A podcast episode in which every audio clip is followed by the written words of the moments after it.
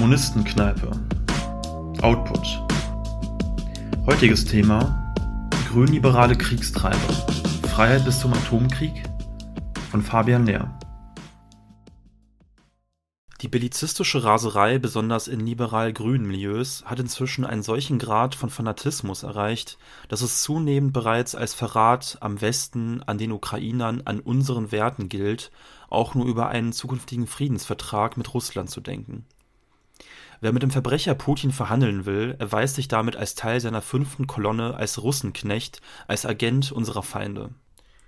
diese zunehmende Entrüstung über den Gedanken eines Verhandlungsfriedens zeigt, in was für einem Maße die liberale Twitter-Meute sich inzwischen von jeder politischen Realität und vom bloßen Pragmatismus realpolitischer, erfahrener, imperialistischer Politikerin entfernt hat. Ein Krieg kann auf zwei Arten enden. Entweder durch einen Friedensschluss oder durch die vollständige Vernichtung einer der Kriegsparteien, die Besetzung ihres Territoriums, die Beendigung ihrer staatlichen Existenz und die Übernahme der Staatsgewalt auf ihrem bisherigen Staatsgebiet.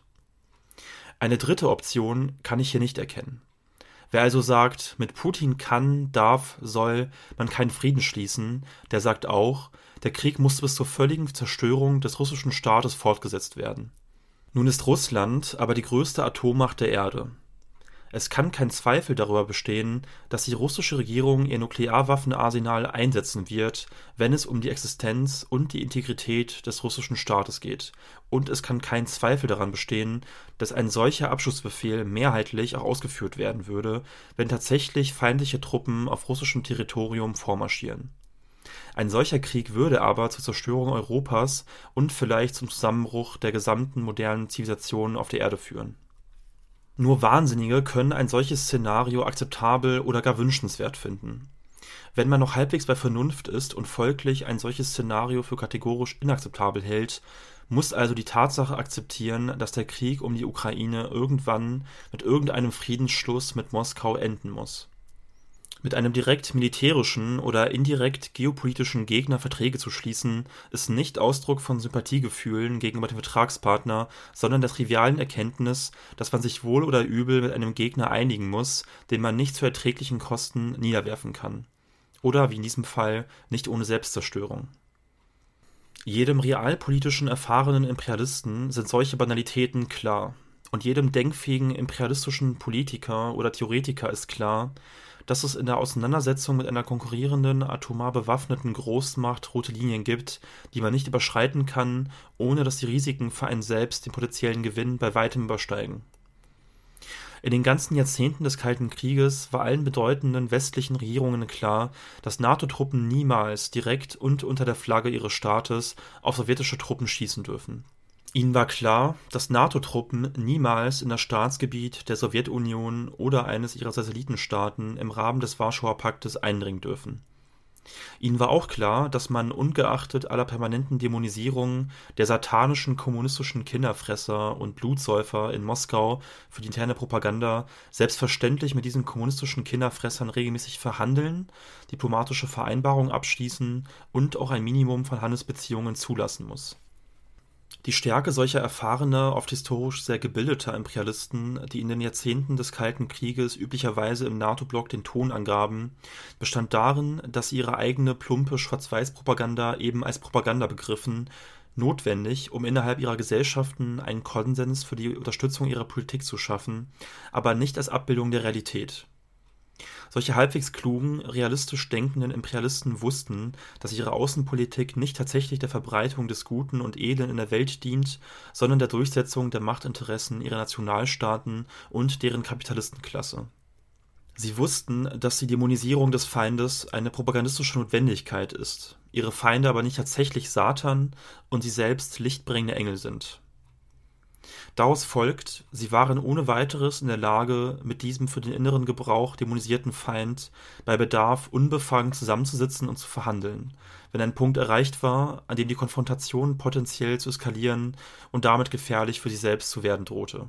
Heute werden die meisten westlichen Staaten von Regierungen geführt, deren Mitglieder in der Zeit des Kalten Krieges noch keine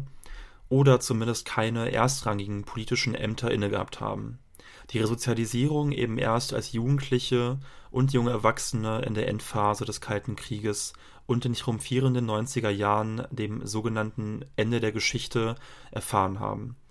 Und die mit genau der NATO-Propaganda aufgewachsen sind, die die älteren Generationen westlicher Imperialisten ihnen im Wissen, dass es sich dabei um zweckdienliche Propaganda handelt, vorgesetzt haben.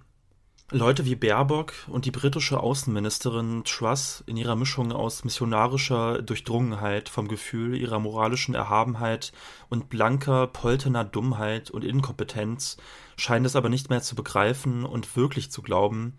dass ihr Machtblock nicht für rationale, diskutierbare Macht- und Kapitalinteressen kämpfe, sondern für das Gute und gegen das Böse in der Welt.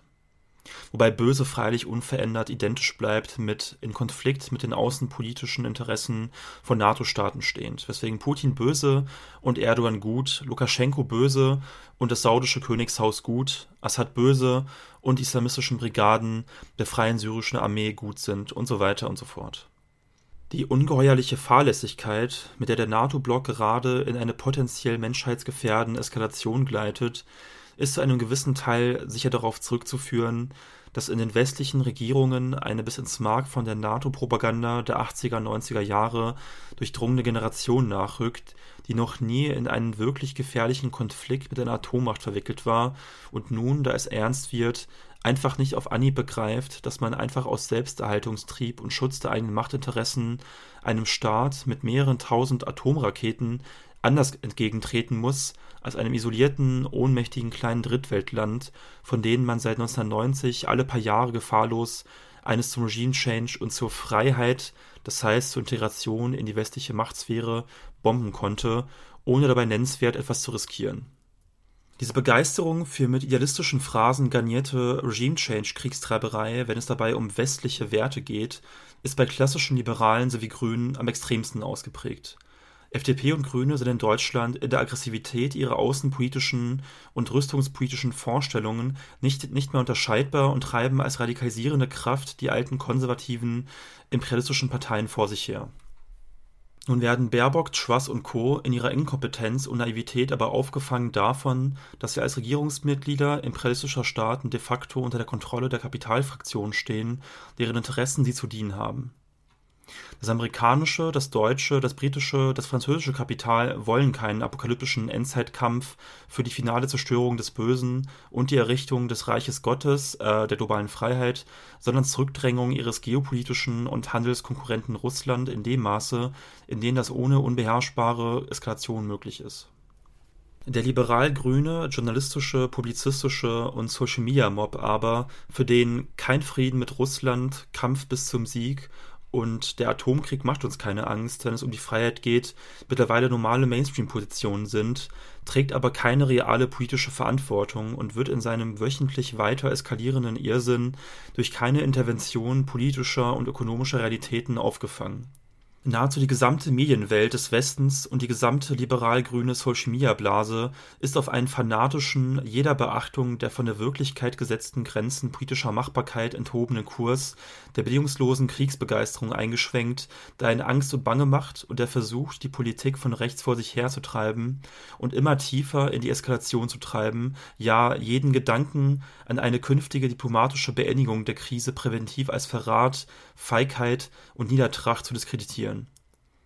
Wir erleben eine Radikalisierung des bürgerlichen Diskurses, wie es sie in der Geschwindigkeit und Schärfe seit Generationen nicht mehr gegeben hat. Aus der Perspektive dieser zweifellos minoritären, aber extrem lauten liberal-grünen Fanatiker sind selbst die NATO-Regierungen und ihre Kriegsministerien zunehmend defetistische Verräter am Endkampf gegen das Böse, den es außerhalb ihres Kopfes niemals gegeben hat, beziehungsweise nur als Propagandaidee.